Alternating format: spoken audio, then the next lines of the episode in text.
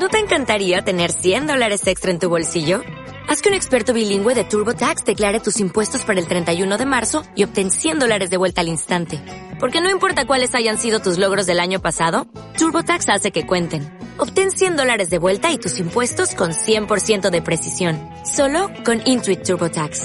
Debes declarar para el 31 de marzo. Crédito solo aplicable al costo de la presentación federal con TurboTax Full Service. Oferta sujeta a cambios o cancelación en cualquier momento. Domingos de 19 a 20 por Radio Universidad. El Escuadrón Nerd. Un programa lleno de infos sobre la cultura pop.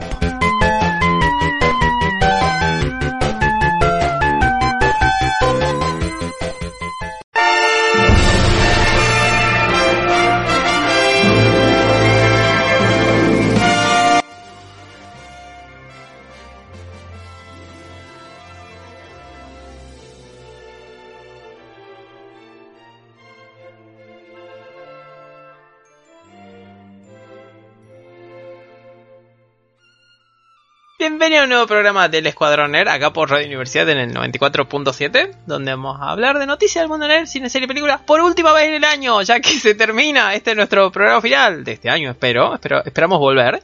Mi nombre es Emiliano y me acompaña la señorita Noelia Martínez. Por favor, no renueven el contrato. Somos buenos. O tal vez no. trabajadores. Vos no sos trabajador. No, a, bueno. a- a lo de bueno decía. No, no, de trabajador tampoco. Está bien, no le escucho, no le renueven el trabajo. Yo soy muy buena. Pero si me dan el trabajo, creo que lo contrataré. Bueno, sí, estamos terminando el año ya por irnos. El señor Martín López dijo que viene más tarde. Para mí está haciendo negociaciones con otro lugar. Porque es decir que nos está metiendo los cuernos, me parece perfecto. Es posible, es posible. Dijo que va a venir más tarde, así que bueno, mientras no ya se termina el año. Cosas que pasaron en la semana. Disculpa, querido. ¿Sí? Porque si no lo vas a decir, vos lo voy a decir yo. Bueno. ¿Hoy es domingo? ¿Feliz Navidad? Hoy es domingo, feliz Navidad. ¿Y qué feliz Navidad, por favor? Hace una semana que salimos campeones del mundo. Tenemos tres estrellitas. Sí, la verdad que sí. Algo muy interesante de esto, más allá de la final del mundo, de, que Argentina salió campeón, de que por fin Messi pudo levantar esta copa y la gente va a dejar de joderlo con esta copa en particular. Fueron diferentes cosas, así que fueron maravillosas, pero lo más maravilloso que voy a decir es que Messi le ganó a Ronaldo ya. Es como, discúlpame Ronaldo, puedes decir lo que quieras, puedes correr todas las maratones del mundo, hacer todos los goles ahora como vos quieras, pero Messi tiene todo, Tiene todo. todo. Había un fixture para ir marcando, él lo tiene todo. Eh, perdón, un prode, ¿no? Un fixture. Otra cosa que quiero decir es que más allá de todas las cuestiones que podamos hablar acerca de esto, obviamente que somos nerd futboleros, este escuadrón nerd o parte es bastante futbolera, sino que fue maravilloso, después de 36 años, fue hermoso. Nunca en mi vida escuché al unísono el grito de todas las personas sacándose todas las cuestiones. Debo, admitir y agradezco mucho que no hubo tantos fuegos artificiales ni cohetes. Fue bastante tranqui. Que vos has visto que tal vez en eventos mayores así, tal vez hay una sociedad que está entendiendo que los fuegos artificiales dañan a las personas que tienen problemas eh, sensitivos y también a los animalitos. Me pareció maravilloso eso. Pero hermoso todo, gente. Así que bueno, feliz Navidad, feliz Navidad a todos los argentinos. Tenemos la copa. Vino Messi. ¡ah! Bueno, felices, felices. Ahora, pasemos a otro tema. Bueno, ahora. eh, Está otro- despedido. Pero te vamos a volver a contratar, eventualmente. Gracias. Y bueno, eh, noticias del mundo nerd. Eh, hay recomendaciones, hay cosas. Hubo un tráiler que la semana pasada no tuvimos tiempo de hablar. ¿Querés que hablemos de eso primero? Ay, por favor, qué demencia, qué hermoso. Sí, de la. Estamos hablando del tráiler de la secuela de Spider-Man Into the Spider-Verse dentro del Spideyverso, no sé cómo lo se dice en Sí, del español. universo de Spider-Man, sí. Exactamente, que era una peli animada que salió creo que en 2017. Era una peli animada de Sony que trataba de, de un Spider-Man que no es Peter Parker, sino que era Miles Morales. Exactamente, que es una persona que vive ahí que tiene la- raíces estadounidenses, pero también raíces latinas, ya que su madre era puertorriqueña y que, Y su padre afroamericano, un Sí. policía. que tenía un montón de, de bagaje cultural de los cómics, que lo adaptaron, la verdad que bastante interesante en la peli. Y bueno, él obviamente también era picado por una araña y tenía poderes como los de Spider-Man, en un momento un poquito mejor algunos, porque tenía electricidad, y nos dio una gran peli rompiendo el multiverso y trayéndonos Spider-Man de diferentes realidades. algo que Doctor Strange nos mostró, pero no tanto, fue medio tímido. Claro, o Marvel porque- fue tímida. Sí, pero hay una cosa que, que es importante de todo esto. Primero que la película es visualmente es hermosa, magistral, como, como resolvieron la animación, que por eso tarda tanto, gente. O sea, es una película animada. Entonces, la calidad de la animación rompió toda frontera, rompió toda cuestión de tecnología. Ganó el Oscar a Disney Claro. mejor película. No sé cuál era la candidata de Disney, pero no bueno, me acuerdo, pero seguro había una de Disney, le ganó, pero a lo que voy es de que esta película, junto con Venom, que salieron casi juntas, es más, en la película de Venom al final apareció un pedacito de esta peli, fueron lo suficiente para que, para que Sony, aparte del videojuego de Spider-Man y demás, pelee codo a codo con la gente de Marvel por los derechos de Spider-Man, de, Sí. de- de Spider-Man de Tom Holland, que en un momento se separaron porque estaban muy bien posicionados por lo que significó esta película y la de Venom, que fue una gran sorpresa. Sí, en lo que es taquilla, en lo que es recepción, la verdad que fueron muy buenas. Y bueno, y ahora unos cuantos años después salió el tráiler y la peli va a salir, eh, se va a dividir en dos partes. Se llama Spider-Man Across the Spider-Verse, como eh, a través del Spider-Verse, del Sí, universo de Spider-Man. La parte 1 se va a estrenar en el 2023, mientras que el- para la parte 2 vamos a tener que esperar un poquito más, a que va a ser 2024. Y también es con animación, con esta estética de animación de...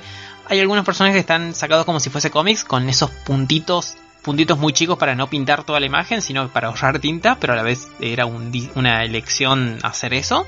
Otros personajes que están como más si fuese acuarela, movido, es como todo la, lo que fue la primera peli. El tráiler nos pinta que va a ser más todavía, porque eh, va a tener una nueva aventura este Miles Morales con el Spider-Verse. Aparte de las luchas que tiene en su vida diaria, que la madre dice, bueno, cuida a ese hijo que yo quiero, o sea, él mismo y demás. Y bueno, y, vimos en escena como 50 Spider-Mans. Tremendo. Muchísimos. Eh, fue maravilloso, fue una gran locura. Obviamente que es algo que eh, en la animación es un poquito más factible que se pueda hacer.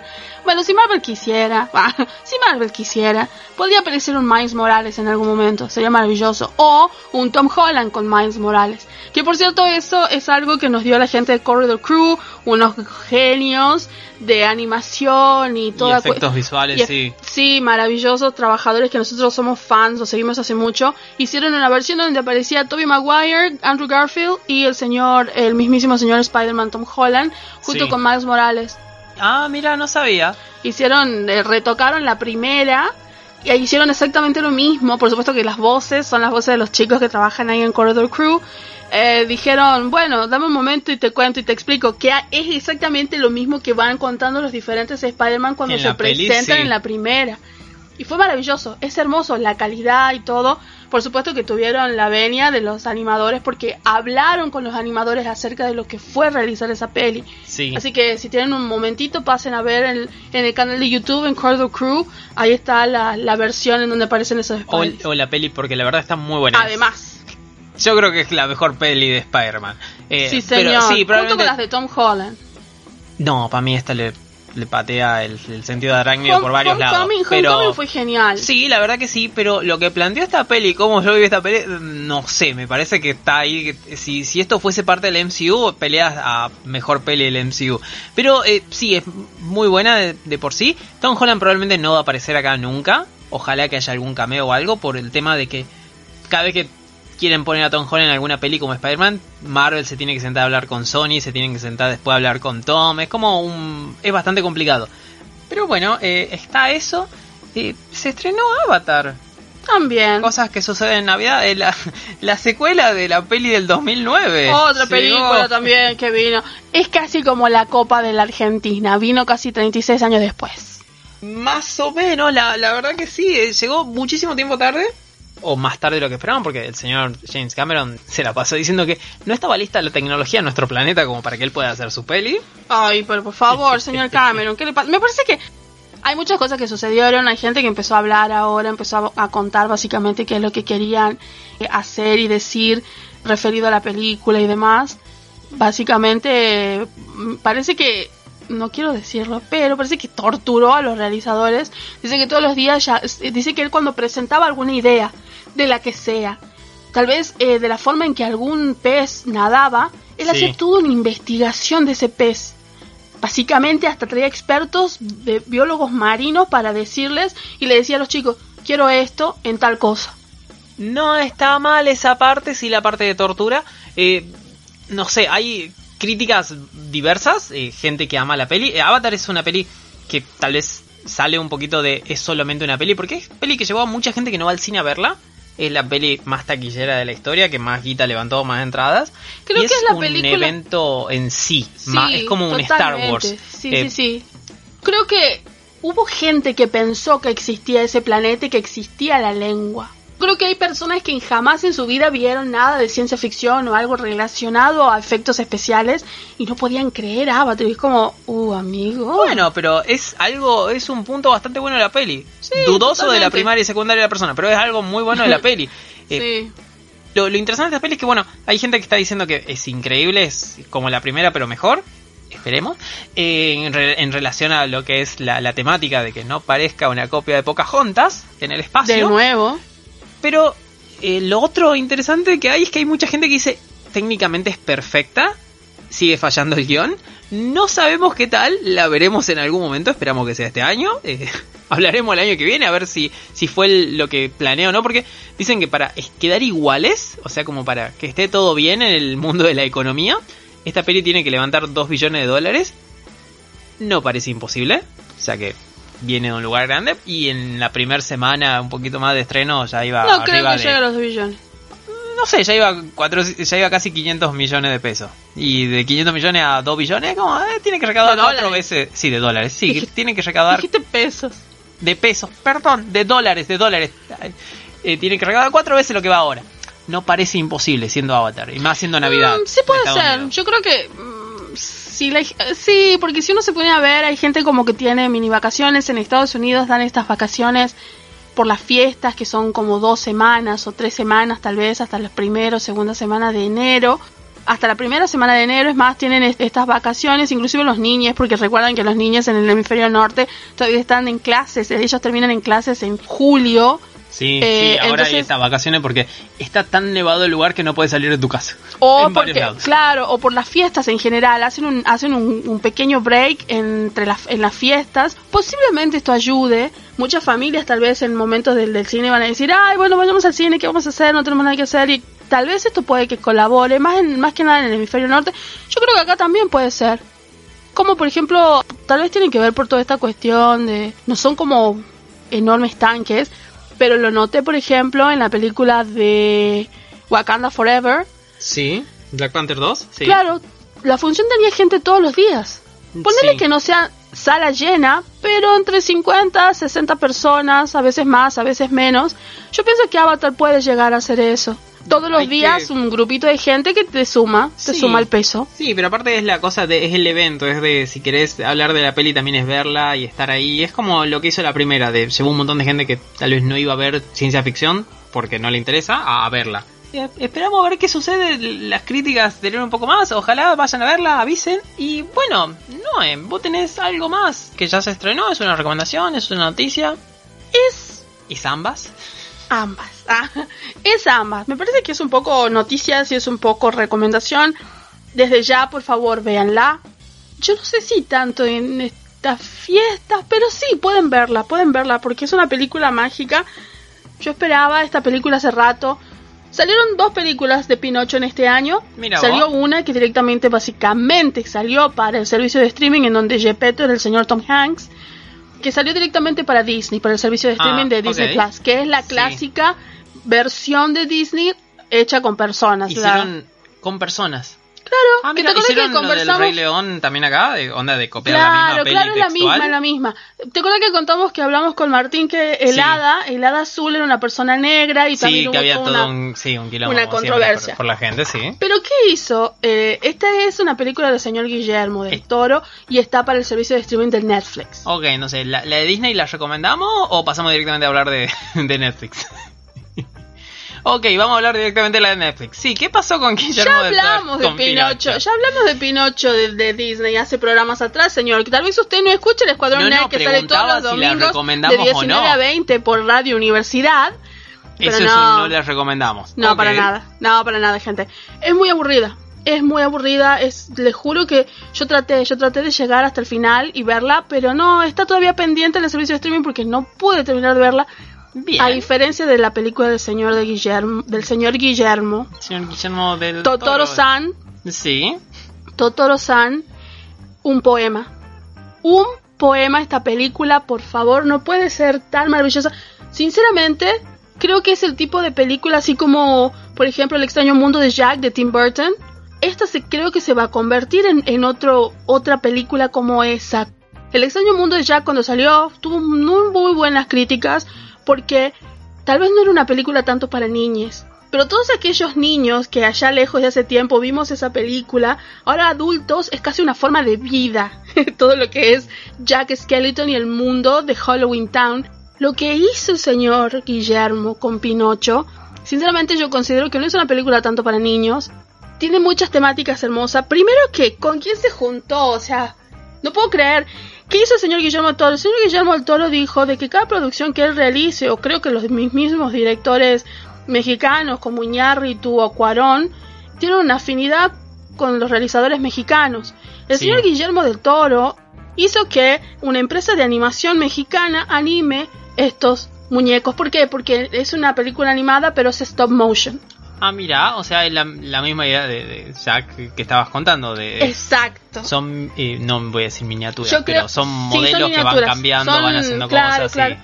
Son este, pro- eh, Juguetes este- para grandes, ¿no? Exacto. Sí, sí, pero que porque están son a escala, sí. claro. La diferencia es que tal vez eh, Jack era como la parte más nueva, pero seguía teniendo cosas más rudimentarias. En el caso de lo que hizo el señor Guillermo, básicamente le pidió a la empresa de Jim Henson, que es el, el padre de estos seres bellos, que estuvo, inclusive hubo una serie para Netflix, que es el mismo que hizo los, los diferentes animatrónicos y, y puppets y, y marionetas. Eh, O estoy en.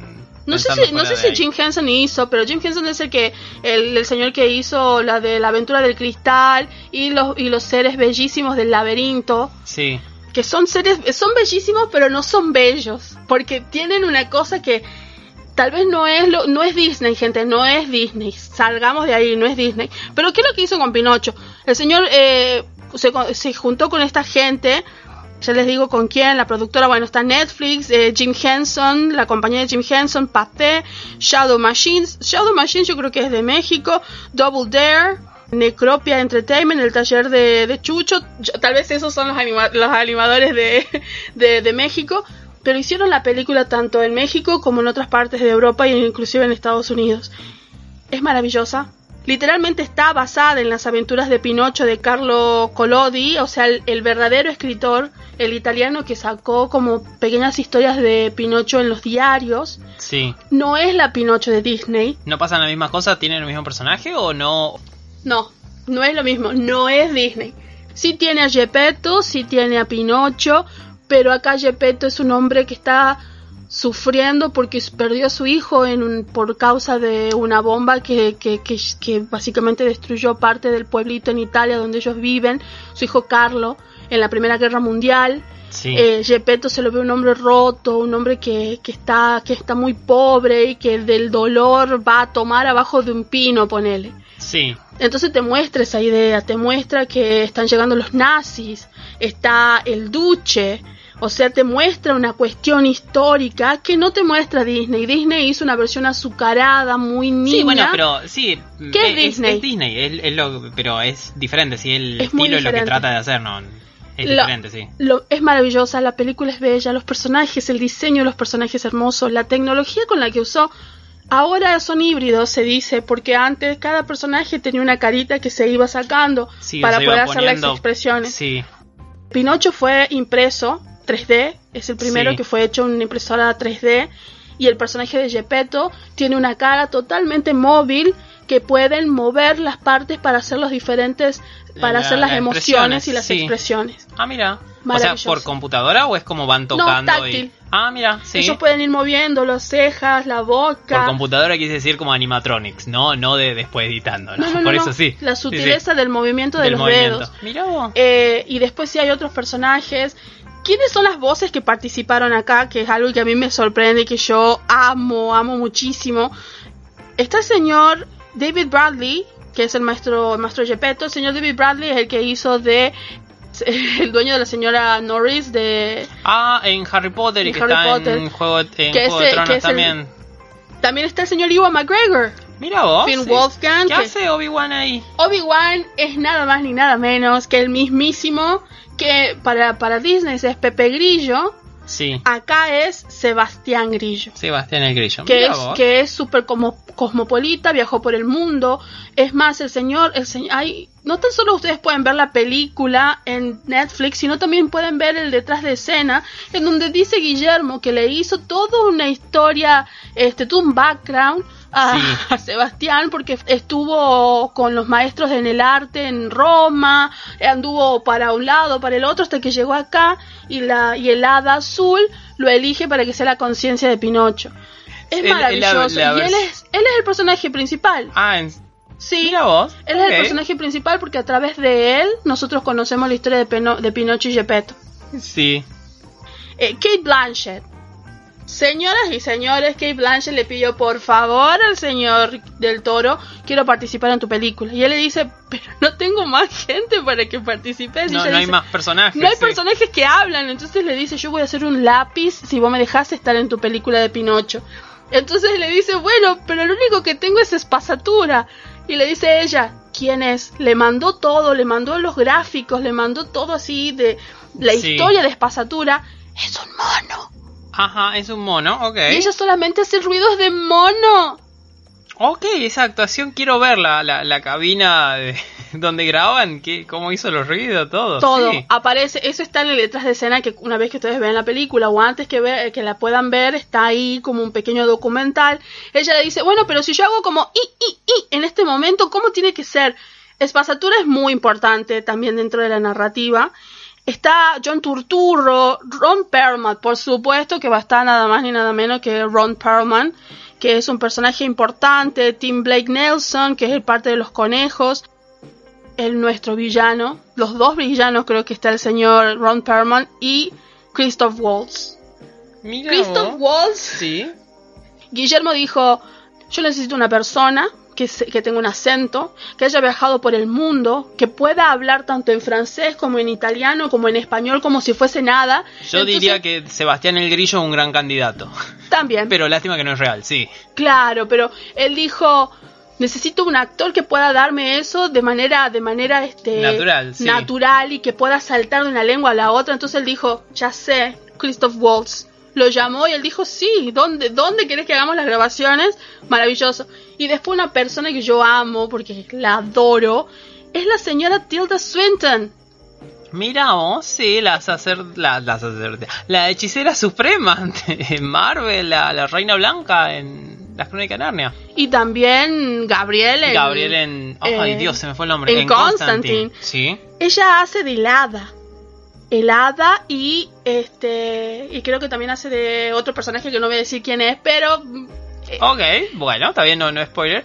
Mira vos, o sea, es una, eh, una pregunta acá. Es, por ejemplo, Tim Burton es una persona que se caracteriza por tener un cierto estilo estética, eh, sí, est- estética sí, en su visual, obra. sí. Sí, el señor Guillermo también tiene una idea, eh, no voy a decir extraña, pero es diferente, ¿no? No es mirar el mundo de, un- de una manera normal, sino que hay unos colores que están retorcidos, unas ciertas cosas raras Es que lo vemos que vos en Hellboy, lo que- vemos en... Que vos decís que el señor, el señor Guillermo es el amo de las de las bestias y los monstruos, sí. No lo iba a decir de esa manera, pero sí está bueno. eh. Sí, pregunto porque es, es algo que vos ves en una peli de Elo como la dama, no era la dama del agua, pero esa que ganó un Oscar por algo. Sí. Es alguien que tiene una cierta estética que cuando vos ves una peli es como de, ajá, yo sé quién sos vos. Acá también está, vemos Sí, eso que es como totalmente. un poquito más retorcido, oscuro que la realidad. Sí. sí, sí, totalmente. Es tan hermoso que uno puede ver, así como decís, la estética de Tim Burton dentro de lo que es eh, Merlina, por ejemplo, o cualquiera de sus películas, Beetlejuice, o inclusive El Mundo de Jack, o, Ma- o Marta Ataca. Uno puede ver que es Tim Burton en un montón de cosas, de la misma forma que uno puede ver cuando es un producto del señor Guillermo. Porque la- el hada el hada no es hermosa, no es el hada bella, hermosa, Sí. azul que despierta, sino que es un, un ser azul que no, que por ejemplo no tiene boca, pero habla, que tiene los ojos en blanco, es todo azul, que tiene como seis alas y en las alas está llena de ojitos, Sí, que el cuerpo termina casi como si fuese una pequeña serpiente. sí. Hay, hablan, por ejemplo, acá hay unos conejos que, que aparecen, los conejos negros. está mitad vivo y mitad muerto. Y se pueden ver la carcasita, La- la- digamos. los huesitos, la calaca.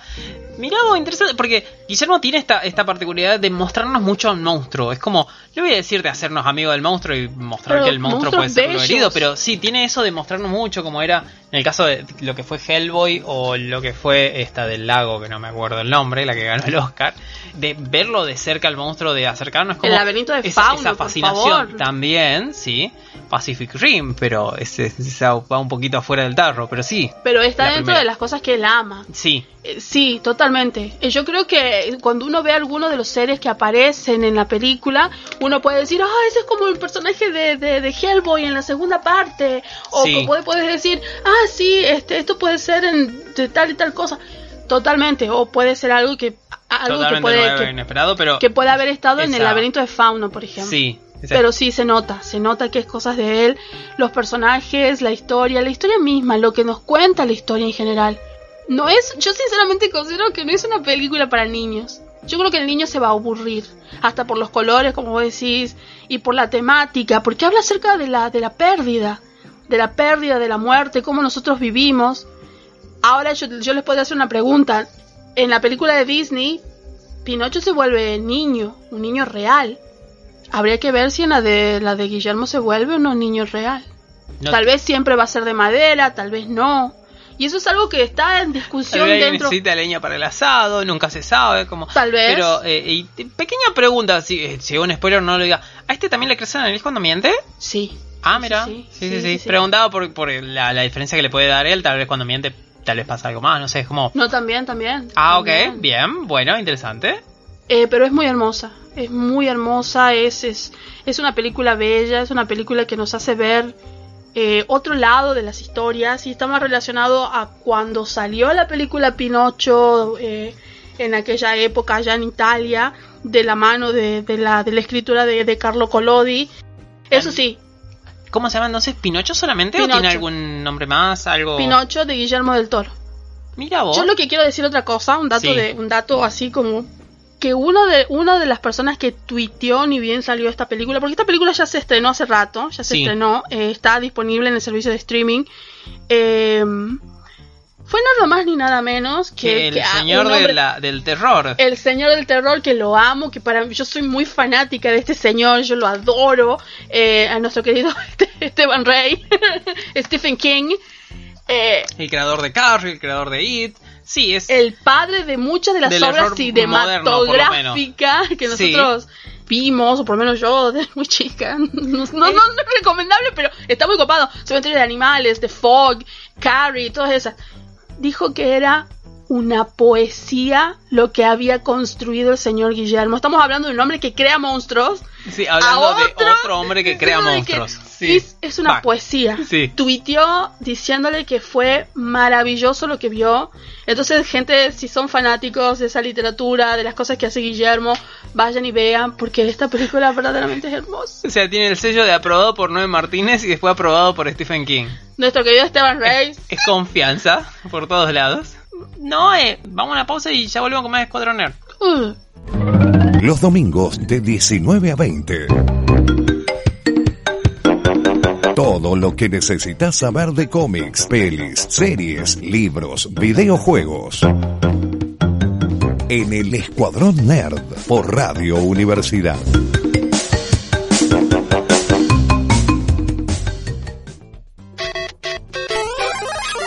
Volvimos. hey. Aparte, sí, yo quiero que vean también el documental que está disponible. Cómo él habla, cómo él este muestra su, no sé, hace como siete años que está tratando de hacer la película, una cosa Bastante. así. Y en, en el gabinete este de monstruo que en- hubo en Netflix, ¿hab- ¿hubo algo relacionado a, a Pinocho o no? No, son- Ah, yo sí. creo que ahí hay unas notas de amor a, a- tal vez a, a- a tanto a Hitchcock como hasta el mismísimo a, eh, Stephen King y también a Lovecraft. Sí, pero no nada. Ah, ok, preguntaba porque tal Pero vez si hay monstruos, ¿cierto? Si Sí, no, no, pero, sí, pero, Sí. pero decía como algo que vos decís, ah, che, ese monstruo apareció antes ahí en esa historia o reutilizó algo, no, por eso preguntaba si No, había no, no, alguna hay, conexión hay o algo. monstruos muy Sí. hermosos, historias muy bellas, cosas muy bonitas, también muy de él y que trabajó con directores que él quiso trabajar. que se dio el gustito de trabajar, pero tiene toda esa, esa cosa bella que él tiene hacia, lo, hacia el horror. Pero no, nada que ver, nada, nada que ver. La verdad que yo felicito a los, a los hermanos mexicanos que estuvieron trabajando con él, eh, haciendo la parte de la animación. La verdad que un trabajo precioso, es un trabajo de amor, es un trabajo de amor. Es más, cuenta de que el malo era un personaje que a él no le gustó. Y ese personaje quedó como un personaje de, atrás, así que vos lo ves en la parte de atrás como un extra. Mientras tanto, los animadores y diseñadores hicieron otro personaje en descripción de lo que él quería. Pero es hermoso, es hermoso, es hermoso. Totalmente recomendable, vayan y vean, ese, ese gustito eh, sí, o sea, es como ves Avatar y decía, ah, mm, ¿te gustó mucho? Bueno, ahora ve Pinocho. O ves Avatar y no te gustó por algo, ve Pinocho de todas maneras. Otra cosita que quería contarle para todos aquellos que están ahí dando vuelta y no saben qué ver, eh, se estrenó, ya está disponible para ver la película de Black Adam en el servicio de streaming de HBO. Gracias por contármelo porque sabes qué, The Rock, Dwayne Johnson, no la recomendó, no nos dijo nada que ya se había estrenado. Malo, Dwayne, malo. Pero bueno. Y dejó de seguirla en las redes sociales. A, todo lo relacionado a eso. Y bueno, este parece que ya está fuera del universo de, de, DC Comics y de sí, Warner. bueno, es como, bueno, sabíamos que esto iba a pasar. Iba a pasar, sí, iba a pasar, pero más por la el caballito batalla, el ataque que hizo The Rock de va a haber una nueva jerarquía en el universo Marvel, en el universo DC, perdón, y soy yo, y bueno, parece que no. Sí, sí, sí, sí, sí. Le está poniendo muchas pilas porque debo, debo admitir que la gente de HBO te manda como tal vez todos los servicios de streaming, pero no, por ejemplo, Netflix. Netflix no hace eso. Ah, vos, a mí me manda todos los días. ¿No querés ver esta cosa? Como, no. No, no, no, o sea, te puede ah, en el dispositivo. Ah, en el dispositivo. Ah, yo decía el mail, es como, Dios, me quema la cabeza Netflix a veces. Bueno, por ejemplo, a mí no me manda, más allá que es mi mail, es mi mail, pero no me manda. ¿Ah? Eh, este, pero sí los demás. Y hace semanas que me está mandando mails de tanto, inclusive en las redes sociales, en Instagram, en Facebook, rota. Cuando vos estás viendo Reels, empieza a rotar la propaganda de que ya está disponible, que ya va a estar disponible, pero ya está definitivamente disponible. Para aquellos que no saben qué hacer en esta fiesta, en lo que queda, vean Black Adam, la verdad que la película es muy buena, mucho mejor de lo que yo imaginaba. Sí, sí, sí, sí, no fue un choque de trenes, no es una no es una gran obra de arte ni reinventa nada, pero está buena, la verdad que buena, es, una buena eh, historia de origen que probablemente no va a tener secuela. Sí, yo creo que pero mm, vayan verla no te quita lo, bailado, Lo que sí es, es, medio me parece que es medio triste que le estén poniendo tantas pilas anunciando un nuevo producto cuando ya el nuevo producto ya es el es un nuevo producto y es el único producto, gente es así, tiempo limitado, chao, vean, disfruten y adiós. Sí, sí, aparte eh, salieron pequeñas actualizaciones de eso. señor James Gunn pasó un comunicado esta semana eh, hablando, de, no es hablando, perdón, es, solamente está escrito de que, él anunció estos, estos cambios que se vienen de DC, empezó a recibir amenazas, empezó a recibir insultos. En inglés muy gracioso porque hice una expresión que es decirle nombres. sí. Sí, eh, bueno, eh, pasó todo eso a él, al otro eh, CEO de la otra persona que se encarga en DC, que es Peter Safran, y, y a mucha gente más diciendo, che, miren, este es mi trabajo, yo tengo que hacer cambios, creo que estos son los mejores cambios, y yo soy un, hermoso lo que dijo, yo soy un custodio de las cosas de DC. Yo trato de mejorarlas o no, vamos a ver cuando se estrenen es como de bájenle a los insultos. Y sí, la verdad, podemos insultar a la peli una vez que salga, ¿no? No hay, no hay, por qué atacar justamente al portador de las noticias. Eh, o sea que puedo seguir pasando ese meme que dice James Gunn solamente deja los productos donde sale su vieja. Sí, por la señora de James Gunn que... ¿Está en todos los productos? Eh, sí, en los que no fueron cancelados, salvo Black Adam, que es así, va a ser cancelada. En todo lo demás sí aparece. Puede seguir pasando, no hay ningún problema. La, la cosa sí es no, no la violencia, pero sí, no la violencia, más vale, pero tampoco es que nos corten así el mambo. Y con esto queremos decir que ahora tenemos como buenas noticias, gente. Ustedes pensarán, se fue, él se fue, nos dejó de The Witcher, nos dejó de Superman, pero ahora parece que está poniendo las pilas en otro proyecto de amor que, ojo, no quiero ser mala, capaz que la tercera es la vencida, porque el proyecto de amor fue Superman, su pro- segundo proyecto de amor en el cual estaba súper contento, contento más allá de su computadora que armó para que nosotros veamos y nos deleitemos en la pandemia. Con su musculosa muy corta. Hermosa, no importa. Sí, era de Podríamos Witcher. decir, eh, cualquiera, por favor, que haga el cosplay de eso. No sé por qué perdieron tiempo y no hicieron el cosplay y armándola. Que vayan en las Comic Con con la computadora medio armar. Sí, Después eh, el otro de- era de Witcher. The Witcher, que era el... Yo creo que The Witcher era un proyecto más cercano a su corazón que Superman, por la cantidad de horas que se la pasó jugando, por la cantidad de publicidad gratis que hizo sobre Witcher. eh, Sí. fue enorme. Eh, pequeña cosa, para esa pequeña escena post que vimos en Black Adam, aparentemente cobró 500 mil dólares. Nada. Gente, o sea, nada. No, pero medio millón de dólares por 20 segundos en pantalla. Está bien, está muy bien el señor Ken. Sí, y bueno, y ahora llega un- la tercera es la vencida, esperamos, del señor este Henry Cavill, que es Warhammer, Warhammer. 4000. Por favor, gente, ustedes si lo siguen, no sé si... Por favor, ¿quién no lo sigue? Henry Cavill. ¿No vieron cuando fueron a la sala de Warhammer donde le mostraron los diferentes modelos?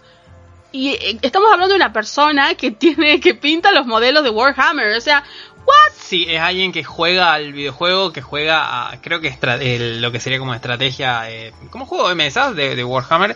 Está bastante versado en videojuegos el señor Henry Cavill, mucho más que los actores promedio. Esta es una saga que se me escapa, perdón. Pero sé que hay aliens, eh, piratas, eh, humanidad. eh, A mí también se me escapa. lo- las armaduras que tienen, los bellas que son. Exacto. Sí, La- como un... Yo vi lo...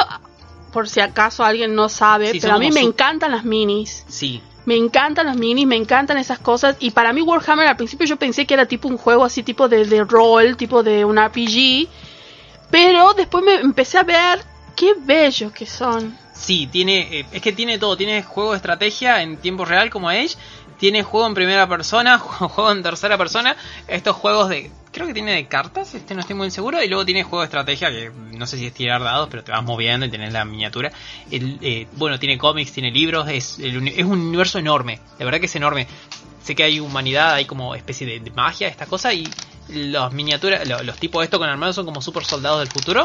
Es todo lo que voy a decir porque sé que le voy a errar a cualquier cosa más que diga de esto. Y bueno, esto va a salir en algún momento, no sabemos bien cuándo, no sabemos bien dónde. Eh, bueno, sí, dónde, que es Amazon. Eh, Ay, para ah, es para Amazon. Estuvo en la vereda de HBO Max, después pasó para Netflix, después dijo, ¿saben qué? Tengan, me voy para allá. Sí, pasó por todo, falta por Apple TV. Por HBO va a llegar The Last of Us, es la- el tráiler este del video, eh, el tráiler, la, la serie del videojuego este que es una locura, vayan, jueguen o véanlo, de que tiene música de Guillermo Santolaya, eh, es una gran No, de primero. Gustavo Santaolalla. de Gustavo Santolaya, se me metió Guillermo del Toro en el medio, perdón. Creo que él hizo música para, para Guillermo, ¿o no? No sé, pero con alguien, algún latino trabajó. Pero en fin, eh, la banda sonora es maravilloso de Last of Us. Me Sí. acuerdo haber visto, porque vos me recomendaste, cómo Santolaya comenta cómo realizó la música para, la, para el videojuego. Y básicamente hay gente que te dice vayan y vean esos videos porque sirve muchísimo. Es hermoso. Y la verdad que es una serie que, primero que es un videojuego que tiene análisis de todos los niveles, tanto Sí. filosóficos, tanto como en el desarrollo de los, los gamers que hicieron análisis acerca del desarrollo del juego. Y ahora sale nada más ni nada menos que con el señor Mandaloriano. Sí, con Pedro Pascal, justamente. Y con la osita. Sí, la bella Ramsey, por ahí va el nombre, si no. Sí. Sí, va- van a salir, así que es algo que esperamos. Esto va a salir en enero, en una de las primeras semanas. Hay que esperar para el año que viene. Mandalorian sale en marzo. Eh, perdón, en febrero. En febrero sale. El señor, el señor va a estar ocupado. Sí, va a estar en, así- cuidando a un menor de edad a través de un lugar muy peligroso en dos pantallas diferentes. Sí, ¿no? A través de Disney y a través de, de HBO. En Epic Games hay juegos gratis todos los días, así que vayan, canjeen, vean. Hay cosas que son bastante, hay cosas que son bastante copadas.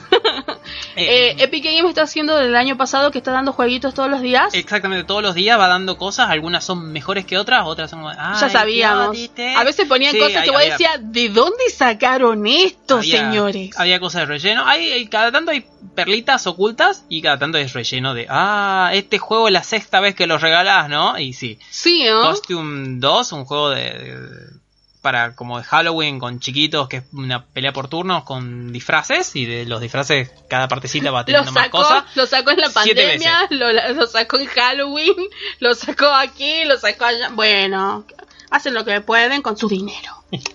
La verdad que sí, pero bueno, es- está bueno, eh, son cosas gratis, no lo vamos a criticar tanto.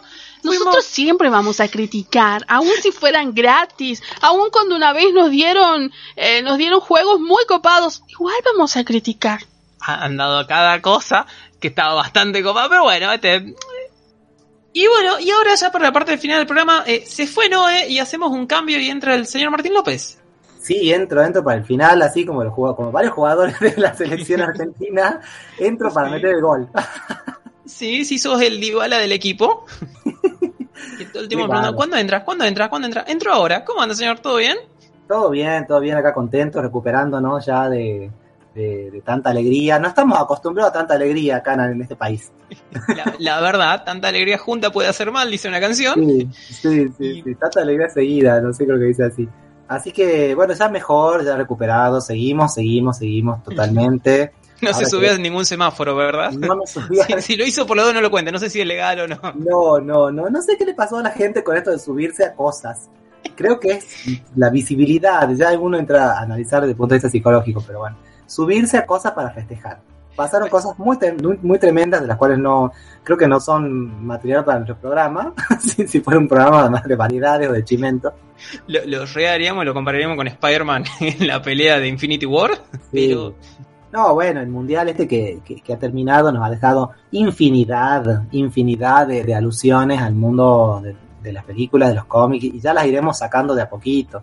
Recién eh, esta semana vi una de, de Lali Espósito comparada con una cantante de los Simpsons que canta el, el himno y después se pone a hacer una, una música de ella. sí, ¿eh?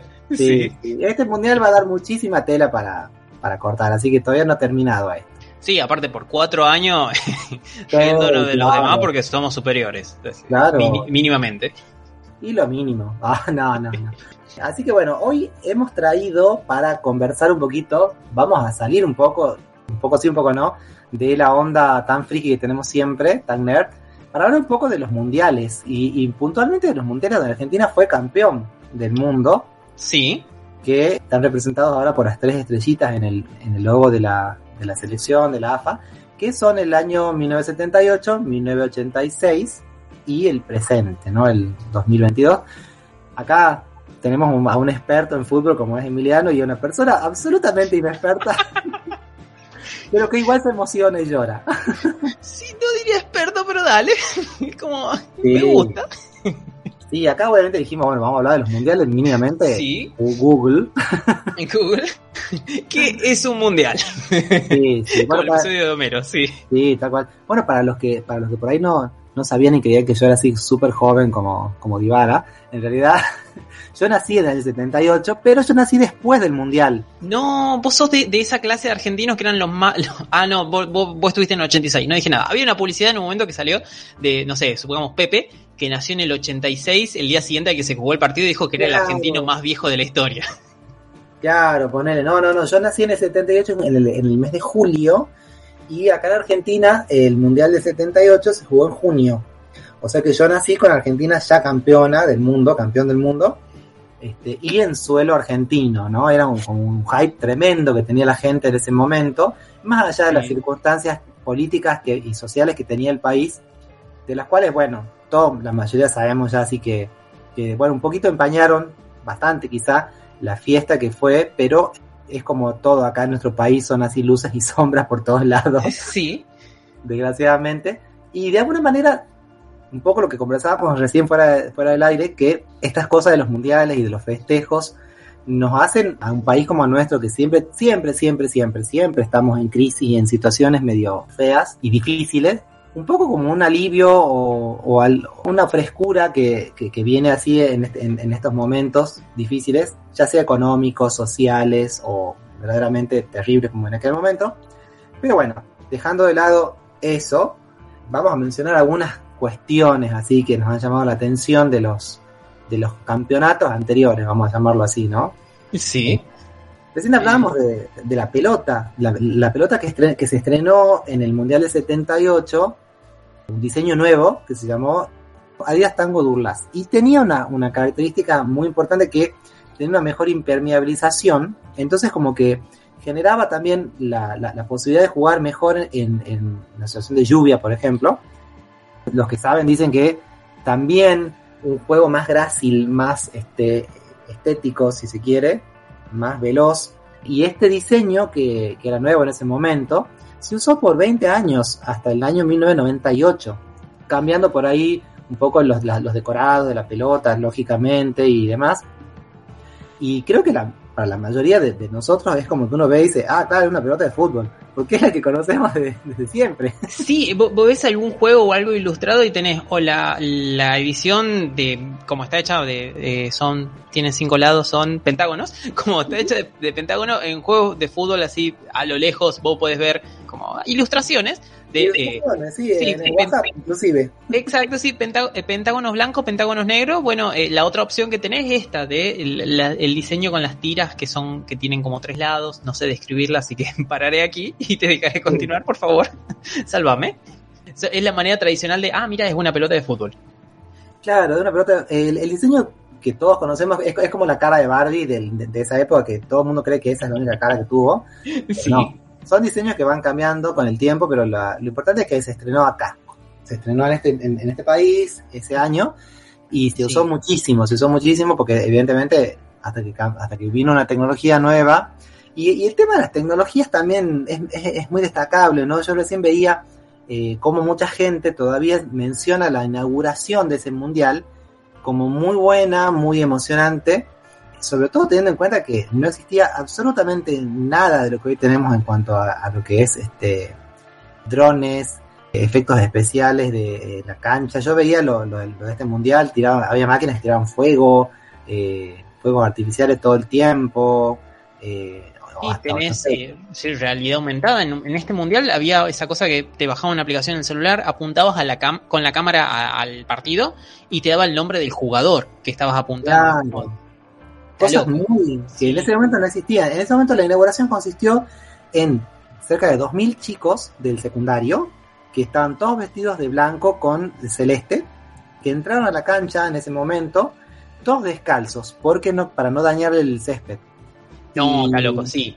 Sí, Encima en invierno, sí. en invierno, uno de los inviernos más fríos que, se- que recuerda la Argentina, eh, al menos mi, mi familia, el del 78, ¿no? Cuando yo nací.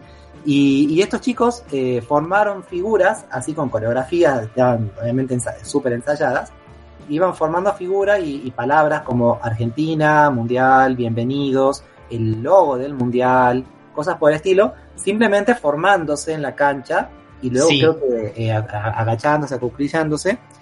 Que es una cosa que se usó muchísimo después en el tiempo. Yo me acuerdo cuando iba a jardín y a la primaria, a- ese tipo de cosas las hacían hacer las maestras. Tenés razón. Y parece el mundial, pero no sé si lo habías traído o no. ¿Hubo álbum de figuritas de acá de oficial de Argentina? Mira, vos sabes que, que no, no tengo conocimiento, ¿no? Y no, y no me suena haberlo visto. Ah, yo tengo muchos amigos figuriteros, eh, sobre todo que coleccionan retro, eh, pero seguramente que hay, seguramente que hay, porque hubo, hubo y hubo y hay muchísimo merchandising, cosas que siguen apareciendo porque se ve que estaban guardadas en depósito y se siguen consiguiendo eh, así nuevas, digamos Sí. de, de- de época. Recién hablábamos de que el- la mascota del mundial se llamó Mundialito y era un gauchito, Sí. un niño, ahí lo, lo mencionan en, en páginas internacionales, como un niño argentino vestido de gaucho, dice. Y fue diseñado por el estudio de García Ferré, creador de hijitos, etcétera, y tiene obviamente de anteojito, Tiene el, el aire, sí. tiene el aire. Yo justamente subí una imagen que estaba anteojito, calculín y, y mundialito así como festejando con, con la copa en la mano. Sí, Sí. evidentemente es una imagen que se hizo, se hizo en ese momento, ¿no? Los, los dibujantes de García Ferré. Y esa figurita, eh, al día de hoy se consigue en llaveritos, se consigue en banderines, remeras, de todo. E inclusive en la feria de coleccionistas que, que, que todos los meses tenemos, siempre aparece, ¿no? Y, y es de no creer porque ya han pasado eh, más de 40 años. Sí, sí, pasó Sí. muchísimo tiempo. Por, por eso preguntaba porque este, este año vos nos trajiste la noticia de que la Nación tal vez, no me acuerdo, un diario estaba como relanzando eh, álbum, eh, álbum de figuritas viejos y es como de impresos, claro. impresos ya con, a veces asumo que con las figuritas ya listas para que no, te gastes la vida buscándolas, pero por eso preguntaba de, porque quedó un montón de cosas, pero también es como de, che, salió el amor por el 78, por el mundial pasado en realidad, más, más que por el 78, por la victoria, la victoria del pasado.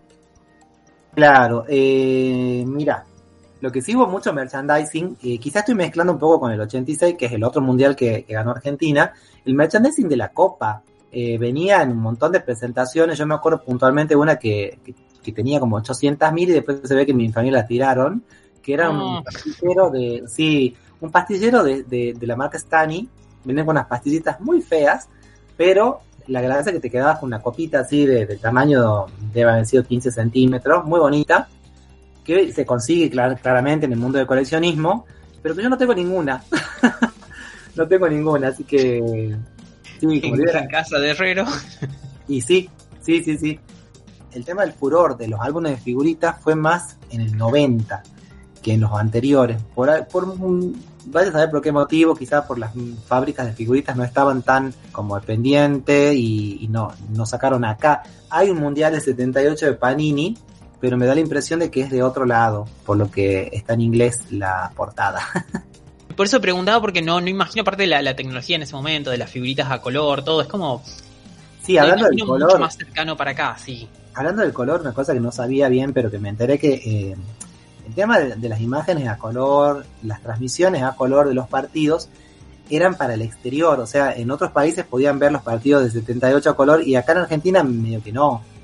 Sí, eh, o sea, ya estaba la tecnología, pero no había teles para verlo, imagino. No había teles para verlo, entonces te tenías que ir a un cine, parece que también los pasaban en algunos cines a los partidos en color, y si no tenía era el bajón de verlo en blanco y negro, pero bueno, era lo que había la gente también este, accedía a veces, eh, mi mamá contaba, había un tele en cada barrio, a veces en cada cuadra. Este, no era tan común. Y, bueno, esta cosa de juntarse entre mucha gente para verlo, de los bares, qué sé yo, quizás se origina también en eso, ¿no? En la, en la poca eh, existencia de, aparatos de, en ese momento, y ya nos quedó como la tradición esa de ir a los bares y lugares públicos a ver los partidos. Sí. Eh, sí, y después nada, estuve buscando, me maté buscando a ver qué famosos habían visitado la Argentina, porque sí, el Mundial, el, Mundial del 78 aparece en un montón de películas, sobre todo películas argentinas, y acá estaba viendo, bueno, encontré muy poco en cuanto a famosos que visitaron el país, pero uno fue Rod Stewart, el cantante. Sí. Que, bueno, se llevó un mal momento que aparentemente le había ido a Córdoba, al, al estadio ex Chateau Carreras, ¿sí? Sí. Y después parece que fueron a un local muy elegante de Buenos Aires. No, entiendo cómo, porque cómo se fueron de Córdoba a Buenos Aires, pero bueno. Y que estando, estando en ese restaurante entraron a robar, después vino la policía. No, una cosa muy terrible, muy terrible. Imagínate. Grandes vacaciones Rob estuvo en Argentina, ¿no? Ver un mundial, ir a Buenos Aires y después que casi te roben. Sí, ¿y qué tal del, del, 86 también? ¿Hay algo interesante? Algo, imagino que hay un montón de cosas interesantes, pero ¿Algo que haya llamado la pena? ¿Sí que ha llamado la atención? El del 86, para, para empezar, yo tenía 8 años. Eso lo, lo, más interesante del mundial. Y después lo ganamos. y después lo ganamos. No, este, lo, hay un montón de cosas obviamente interesantes por ahí. Este, eh, hay mucha gente que dice que fue el mundial de Maradona. Cierto, sí. Claramente. La explosión, sí.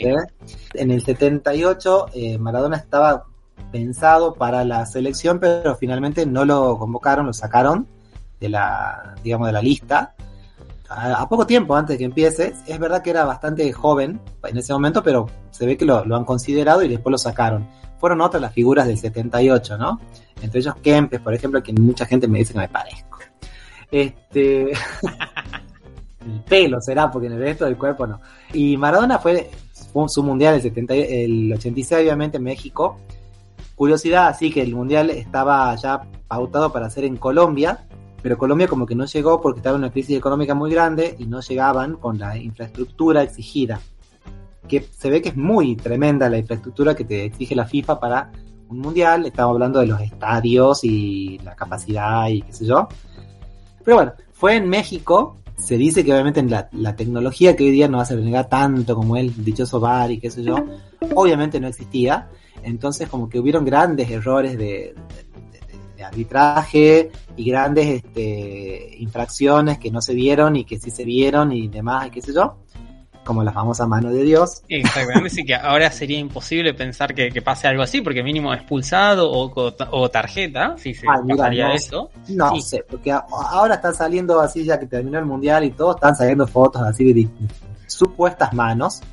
Pero bueno, el, el de México tuvo esa cosa. eh, y por favor, otro mundial que sea en invierno, por favor, porque acá festejar en verano es una tortura. Una locura, sí, la, la verdad es como el pro- el- la próxima nación que... que ay, Sí. ¿cómo se llama la palabra esta? Que sea anfitriona. Que sea anfitriona, sí, pero yo iba a decir que quiera sobornar a la FIFA que lo haga para, para que sea en invierno, por favor. Nuestro invierno. Que sea nuestro invierno, no el de ellos. Sí, No nos porque, soborne en otro momento del año. eh, eh, el Mundial de México también obviamente tuvo su- sus cosas in- interesantes. Le cambiaron el nombre a la pelota, creo que la misma pelota en realidad. Le pusieron así como azteca. Ah, El diseño industrial de la pelota, no así lo- los diseños de los de, las decoraciones, es básicamente el mismo. Eh, eh, hubo muchísimos estadios ahí, tiene muchos estadios claramente para, eh, digamos, cumplir las exigencias de la FIFA, pero lo más importante es el estadio Azteca, obviamente. Yo me acuerdo claramente ese sol en el medio del estadio, que no sabía, yo niño así, no sabía si estaba pintado o qué era ese sol, me lo acuerdo clarito. Sí. Eh, obviamente, todas las alusiones a la cultura. Fue muy lindo también, muy lindo. Lo poco que me acuerdo porque era muy chico también. Pero bueno, estaba ya esa cosa de verlo en familia. Después vi fotos de mucha gente yendo a celebrar el, el campeonato en la Plaza Independencia. Y hay un detalle que mucha gente me ha mencionado, el arco iris. Hay uno de mis amigos me dice que, que salió a la calle y vio un doble arco iris, una cosa que existe, pero que por ahí no es tan común Sí. eh, que se vio acá en Tucumán, y era como que, no sé, todo, todo era hermosura y todo era felicidad. sí, y, y nuestro país siempre así, con alguna cosa mala económicamente, pero por lo menos no había dictadura, así que, También está la, la peli Argentina 1985 también para ver qué, qué pasó el año anterior. claro, buenísima la película, más que recomendada, obviamente. Yo también, de paso, voy a, voy a hacer una recomendación medio así extraña, pero sí es friki y es retro sobre todo. Sí. Hay, hay unos, unos especies de mini documentales armados por un por una, una persona así del pueblo como nosotros en YouTube. Ustedes ponen así, por ejemplo, Argentina 1985 o Argentina 1986, 1987 por año, así, uno año por año. Y se tomó el laburo de, compilar imágenes, música, videos, noticias, publicidades de cada año y te va contando un poco lo que iba pasando en nuestro país desde lo eh, cultural, social, del espectáculo, lo deportivo, también las partes más feas. Y yo después de haber visto varios años, así porque me, está por año, ¿no? Desde, quizás desde mucho más atrás, me he dado cuenta que la Argentina siempre ha vivido en crisis. Es como que, y siempre el problema del dólar, y siempre el problema de la plata, y la ilusión de la gente es un poquito, hasta te da ganas de llorar a veces porque eh, uno cuando es chico no se da cuenta de las cosas que, lo, que los grandes viven y la gente siempre ha estado jodida de plata y con ilusión de que esto mejore y qué sé yo. Y en estos documentales que recomiendo, están en YouTube, se ve eso, se ve muy bien eso y también un poco de todo, también la, la farándula, el espectáculo. Está como muy bien, muy bien mechadito. Sabía eso, sí, lo, lo estaba, recién ahora lo estaba buscando de alguien llamado Néstor Montalbán. Así es. Son hizo, muy caseritos, no son muy caseros, pero a la vez muy lindos de ver. sí, 45 minutos de- debe ser una mezcla de, de todo esto lo que estaba contando. Es un lindo tiempo para, para ver qué, es- qué pasaba, cómo se veía la tele, cómo se veían las cosas, las publicidades en ese año, porque totalmente diferente a lo que son ahora. Sí, sí, sí. Es un pequeño archivo así histórico de cada año y la verdad que lo recomiendo. Lo, lo otro que tenemos de, de este mundial, así algo un poco nerd y que es como eh, adaptándose a la fecha, es lo del Messi y el huevo. ¿Estabas enterado de eso, Martín? Sí, sí, sí, sí, sí. Sí, de, de que la foto hasta el lunes 19 de diciembre la foto más likeada en la historia de, de la humanidad, vamos a decir, de Instagram en particular, era un huevo. Literalmente era un huevo, solamente era un huevo que está puesto adelante, que era una idea de meme, algo así, de alguien que hizo la página diciendo, che, pongamos todo un me gusta a esta foto y le hagamos que sea la, la foto más likeada en la historia de la humanidad. Sí. Antes eso en algún momento habrán sido la de los Oscars, esa de que estaba Ellen DeGeneres, Brad Pitt, mucha selfie. gente más. Sí, la selfie más, más histórica. Bueno, después fue el huevo. Ahora la nueva foto es la de Messi levantando la copa. Buenísimo. Sí, y hubo una pequeña campaña que debe haber durado tres horas, cuatro, tal vez un poco más, de, eh, sí, de, che, hagamos que la foto de Messi sea la más gustada, entonces si le pusiste foto de la del huevo, sacalo, y poner foto de la publicación de Messi. Y, Ah. y la del huevo tenías arriba de 56 millones, y en cuestión de horas bajó a 55 millones o 54 millones, y la Ah. de Messi ya había explotado, para el martes ya iba a 70 millones de, de, de me gustas. Claro. De repente te, te acababa así la, la- la- el conteo. Ay, ay, que sí, es como cuando pasaba en YouTube de que llegaba el límite de conteo y había que ponerle un cero más, había que cambiar toda la plataforma para que pueda haber más visualizaciones y no se caiga. Ay, por Dios. No, pero sí, sí, la verdad que importante. Importante. Eh, y los festejos seguirán y seguirán y seguirán, así que, bueno, muy probablemente seguiremos hablando del Mundial por mucho tiempo. Sí, sí, son tres años y medio de festejo. Así que, Sí, sí, sí. hablando de festejos, hay que festejar algo más. Salió un pequeño teaser, un tráiler de, de algo que estamos esperando y hablando hace mucho tiempo. Sí, obviamente. Que, que dicho sea de paso, muchísimas cuentas eh, de famosos y cuentas oficiales han saludado a Argentina por el Mundial, ¿Cierto? por el Perdón. campeonato. Entre ellas, por ejemplo, Yuya, que siempre saluda a Argentina. Amamos a Yuya forever. Eh, Vigo Mortensen. Por favor. Ricky Martin. El único rey argentino que tenemos. Digo, eh. Ricky. Sí, bueno, ahora, ahora ya son dos reyes. Saludos protocolares de un rey a otro, ¿no? Y uno que lo que más me gustó fue el de la cuenta de, de Florinda Mesa, de, de Doña Florinda, que puso algo así como alguna foto de Messi vestido de Kiko, se ve disfrazado de Kiko, Sí. y, le pone ella algo así como felicidades tesoro, eres el mejor del mundo. buenísimo, buenísimo. Buenísimo eso, sí. Y y me llamó la atención un, un saludo que esperaba, que no llegó, no llegó, que era la de la cuenta de Barbie. Y tal vez sea porque Barbie ahora estaba como muy centrada la cuenta oficial en el teaser trailer, que es el que estamos hablando. Salió finalmente el tráiler eh, oficial de la película de Barbie. Sí. Película que está protagonizada por Margot Robbie y eh, Ryan Gosling. Ryan Gosling. Casi digo Ryan Reynolds, nada que ver. El otro, que también es canadiense. Qué, qué raro, porque imagino que Barbie también habrá sido futbolista. ¿O tendrá alguna faceta así? Ciertamente, ciertamente Barbie te- tiene siempre, siempre, siempre su faceta futbolista dentro de sus múltiples profesiones.